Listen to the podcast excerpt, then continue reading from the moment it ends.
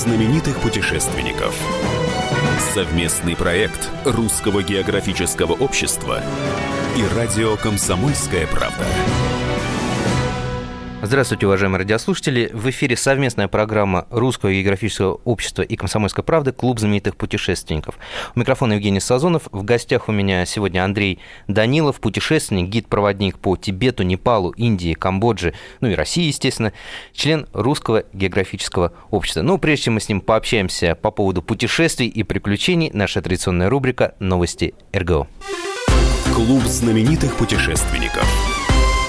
Гость одной из наших прошлых программ, велопутешественник Егор Ковальчук вместе с Любовью Казанцевой продолжают свой удивительный и трудный поход по самым жарким точкам планеты. Ребята решили пересечь Африку на велосипедах от Каира до Кейптауна. Специально для слушателей программы «Клуб знаменитых путешественников» Егор выходит в эфир с новым рассказом о своих приключениях. Всем привет, дорогие друзья из Эфиопии. Наша команда продолжает продвигаться по континенту Африки. Шестой день мы в Эфиопии. И, конечно, удивлены резким контрастом этой страны. С одной стороны, мы едем в регионах, где люди живут в различных шалашах, а без света и электричества. И все очень самобытно и сохраненная культура. Но с другой стороны, во многих э, регионах а культура немного подпорчена каким-то влиянием и всегда у нас требуют деньги, что маленькие дети, что взрослые. И где бы мы ни проезжали, не видели человека, видим только, слышим только ю-ю-ю и мани-мани-мани. Вот. Но в целом стараемся адаптироваться и раздариваем этим детишкам карандаши, фломастеры, и чтобы не получить камнем по затылку. А камни они кидать умеют очень хорошо. До новых встреч, мы бодры и надеемся, что через несколько недель будем в радостной Кении. В начале недели в столице прямо на глазах москвичей появилась граффити, посвященная 200-летнему юбилею открытия Антарктиды. Изображение украсило стену у дома номер 19 по улице Знаменка. В композицию вошли портреты Михаила Лазарева и Фадея Беллинсгаузена, руководителей первой русской антарктической экспедиции и легендарного Ивана Крузенштерна, капитана первой русской кругосветки, чей юбилей мы празднуем в следующем году стартовал новый шестой фотоконкурс Русского географического общества «Самая красивая страна». В нем может принять участие фотограф из любой точки планеты. При одном условии – снимок должен демонстрировать красоту и уникальность именно России. Все подробности и правила на сайте foto.rgo.ru. Клуб знаменитых путешественников. Возвращаемся в эфир. Напоминаю, что у микрофона Евгений Сазонов. В гостях у меня Андрей Данилов, путешественник, гид-проводник по Тибету, Непалу, Индии, Камбодже и, естественно, России, член Русского географического общества. Добрый день, Андрей. Добрый день, Евгений. Добрый день, радиослушатели. Мне очень приятно, что меня записали в знаменитые путешественники. А, я рад находиться здесь, в студии. Справка. Андрей Данилов, путешественник, опытный гид-проводник по сакральным местам Тибета и Азии, член Русского географического общества, практик гималайской йоги, электронный музыкант, занимается звукотерапией поющими чашами. В своих путешествиях одна из целей – это разобраться с историческим и информационным хаосом, полностью перезагрузить духовный мир человека, чтобы в дальних странствиях он увидел новое не только в горах, но и прежде всего в себе. В свои путешествия смело берет свою жену и даже юную дочь Соню. Андрей, вы же по основной профессии не путешественник, насколько я помню. Ну да, совершенно верно. По, по основной своей профессии, по образованию я преподаватель физкультуры. И еще увлекался иностранными языками, поэтому, в принципе, все сходится. Сейчас совсем недавно я понял, что это эти две вещи, а именно походы в горах и путешествия по разным странам – это то, что чем я хотел заниматься всегда, и вот я этим занимаюсь. Ну вот скажите, а, вот очень многие люди да, а, в Москве мы же с вами находимся в Москве, да. вот они думают, вот, елки-палки, как же я устал ездить каждое утро в метро на работу, потом, значит, с работы, потом, значит, пятница развратница, вот как бы так вот взять бы куда-нибудь, умотать, изменить резко свою жизнь, вот, ну, и, собственно, наступает понедельник, да, с похмелья ребята едут опять на работу, опять офисный планктон, вот э, вы сумели из этого круга выйти, да, причем не просто сами, да, вы еще семью вывели из этого круга, ну вот как вот человеку, если он всю жизнь мечтал о путешествиях, сказать один прекрасный день, типа, все, харе, а теперь я путешествую? Вообще, да, мы э, многих уже побудили отправиться в путешествие, и получается, что люди э, меняют жизнь, вдохновившись нашей историей, нашим опытом, э, опытом моей семьи. А, я считаю, мы вместе с женой Ириной Даниловой считаем, что наша дочка Соня очень сильно повлияла на это, потому что а, в активную фазу наше путешествие всей семьей а, вступили, когда она родилась, э, примерно в возрасте полугода. Первый раз мы вместе с ней отправились на Красное море в Египет. Вот сейчас вы, насколько я знаю, э, людей водите по Тибету, да? Mm. А что человек там чувствует? Вот турист приехал. Справка. Тибет – автономный район Китая, некогда запретное королевство, издревле манившее к себе путешественников, граничит с Пакистаном, Индией, Непалом, Бутаном и Мьянмой.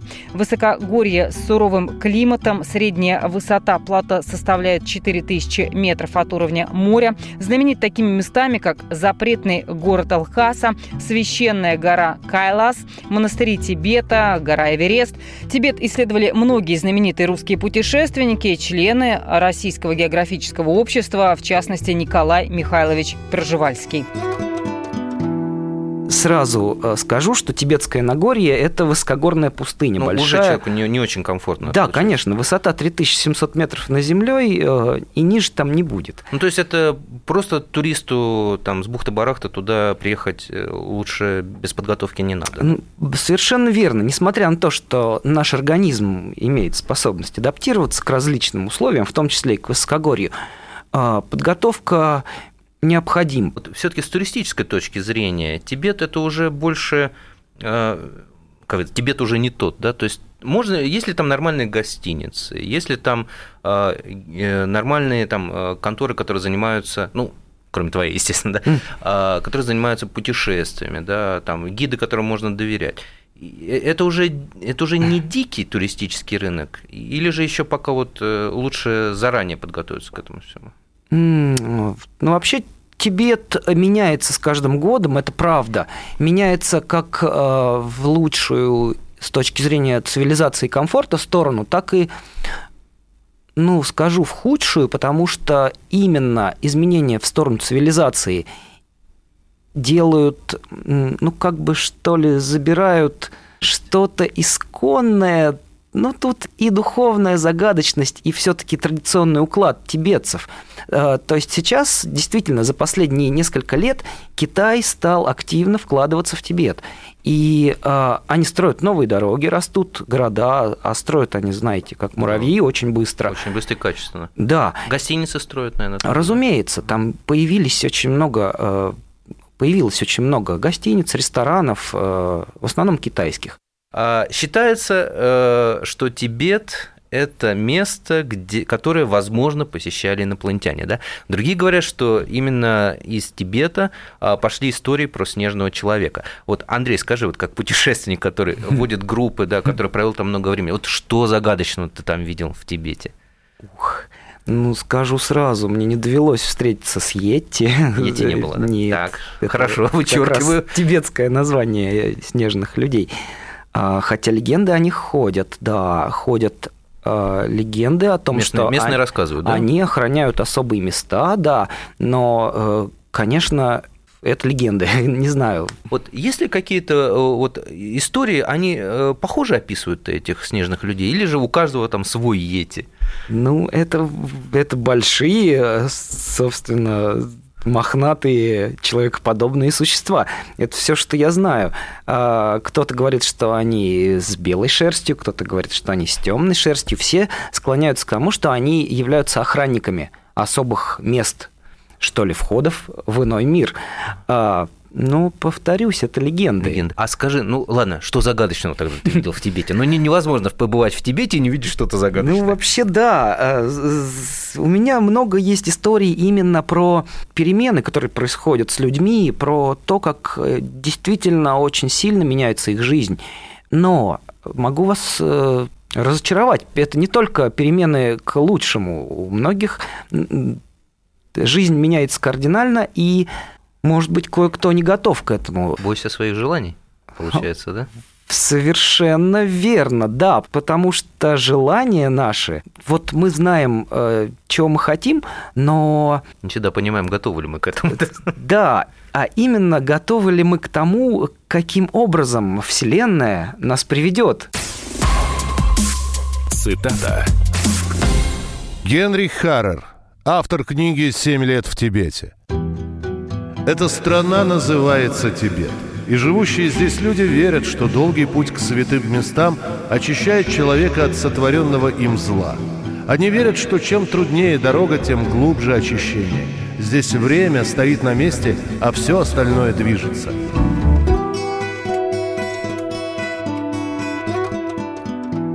У микрофона Евгений Сазонов. А, в гостях у меня Андрей Данилов, путешественник, гид-проводник по Тибету, Непалу, Индии, Камбодже, естественно, а, загадочным местам России, член Русского географического общества. Не переключайтесь, дальше будет еще интереснее.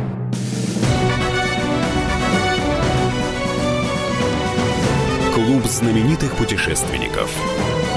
Совместный проект Русского географического общества и радио «Комсомольская правда». Лучше и сто раз услышать, и сто раз увидеть. Наш эфир на YouTube-канале «Радио Комсомольская правда». Для всех, кто любит по-разному. И ушами, и глазами.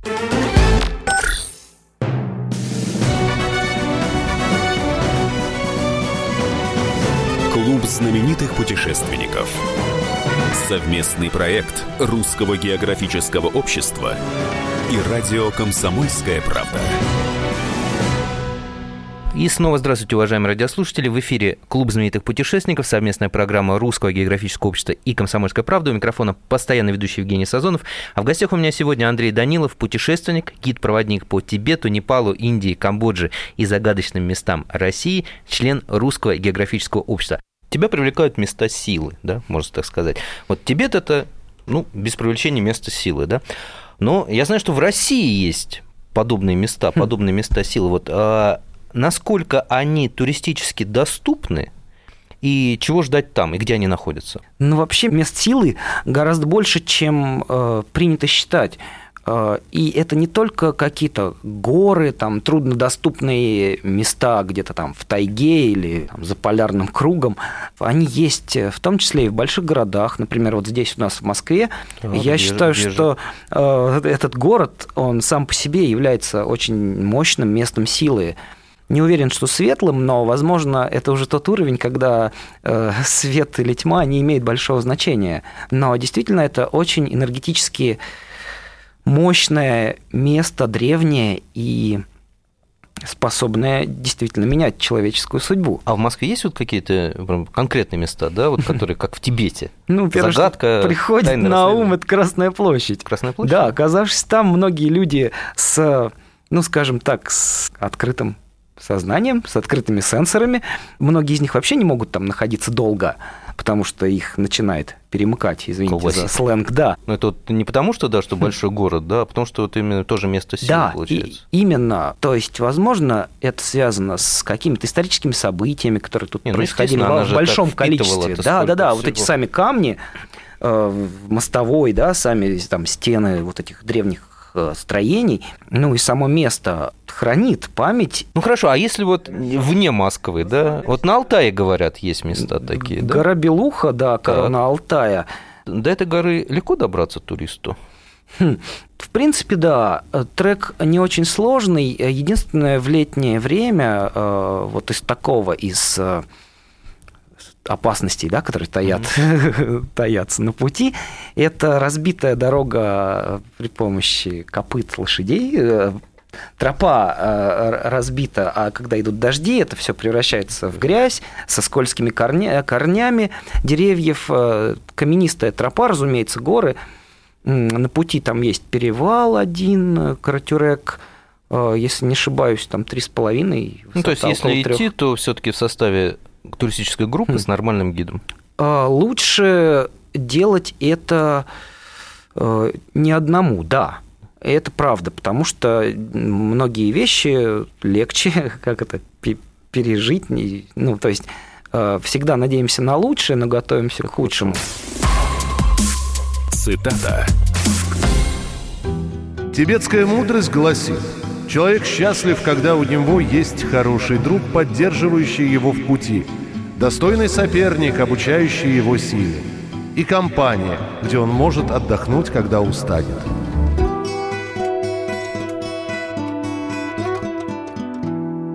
А что там ждет туриста?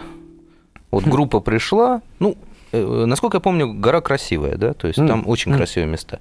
Вот э, что еще там ждет, как вместе силы, скажем так? А, да, говорят, что где-то в окрестностях горы Белухи есть вход в мистическую страну Шамбалу или Беловодье. Об этом писали еще Рерихи, да, знаменитые угу. путешественники, исследователи там очень много народу, который стремится туда. А, в принципе, трек э, этот, если не ошибаюсь, занимает либо два, либо три дня. Не думаю, что там будет что-то прямо такое сверхъестественное происходить э, с людьми. Хотя у каждого свои сенсоры, да, у каждого свои настройки сознания, что ли. И, разумеется, кому-то что-то открывается, кто-то думает, что ему открывается. То есть тут вот еще есть такая разница, что многие люди считают, что они что-то видят, но, может быть, это может быть, это просто привиделось. Может быть, это просто привиделось. А еще, вот, например, возвращаясь к Тибету, да, а, многие люди считают, что а что они испытали какой-то дух, духовный опыт, там, э, просветление, не побоюсь этого слова, но на самом деле это банальные симптомы горной болезни и, в общем, акклиматизации. Э, причиной в основном является нехватка кислорода, и связанные с этим там перемены настроения, эйфория и прочие вот такие истории. Цитата. Генрих Харрер, автор книги «Семь лет в Тибете». Часть души я оставил там, в этой дорогой моему сердцу стране, и где бы я теперь ни жил, тосковать по Тибету не перестану. Мне часто чудятся крики гусей и журавлей, хлопающих крыльями, пролетая над Лхасой в ясном свете луны.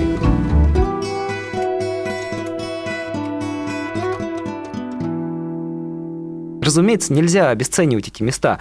И э, я считаю, что если человек находится, во-первых, в ладу с самим собой, во-вторых, он с уважением относится к пространству, не только ну, вот именно святых мест, но в принципе по жизни, если человек с уважением относится к окружающему его миру, то ему будет открыто то, что ему нужно, не знаю, то, к чему он ну, то готов. То, то, то, ради чего, собственно, люди и уходят и в дикие места, что-то ну, ищут, да, ну, прежде всего ищут не только э, что-то новое, но и прежде всего они ищут там себя.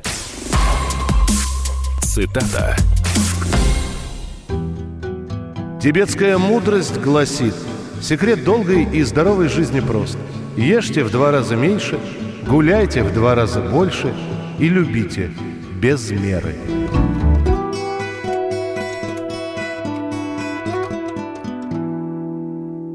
Андрей Данилов был у нас в гостях, путешественник, гид-проводник по Тибету, Непалу, Индии, Камбодже и загадочным местам России, член Русского географического общества.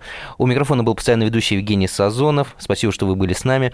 Всего вам доброго. Изучайте географию, царицу наук.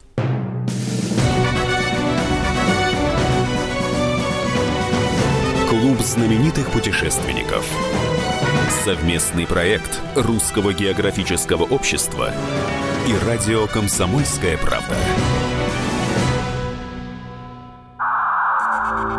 Иркутск. 91,5. Воронеж.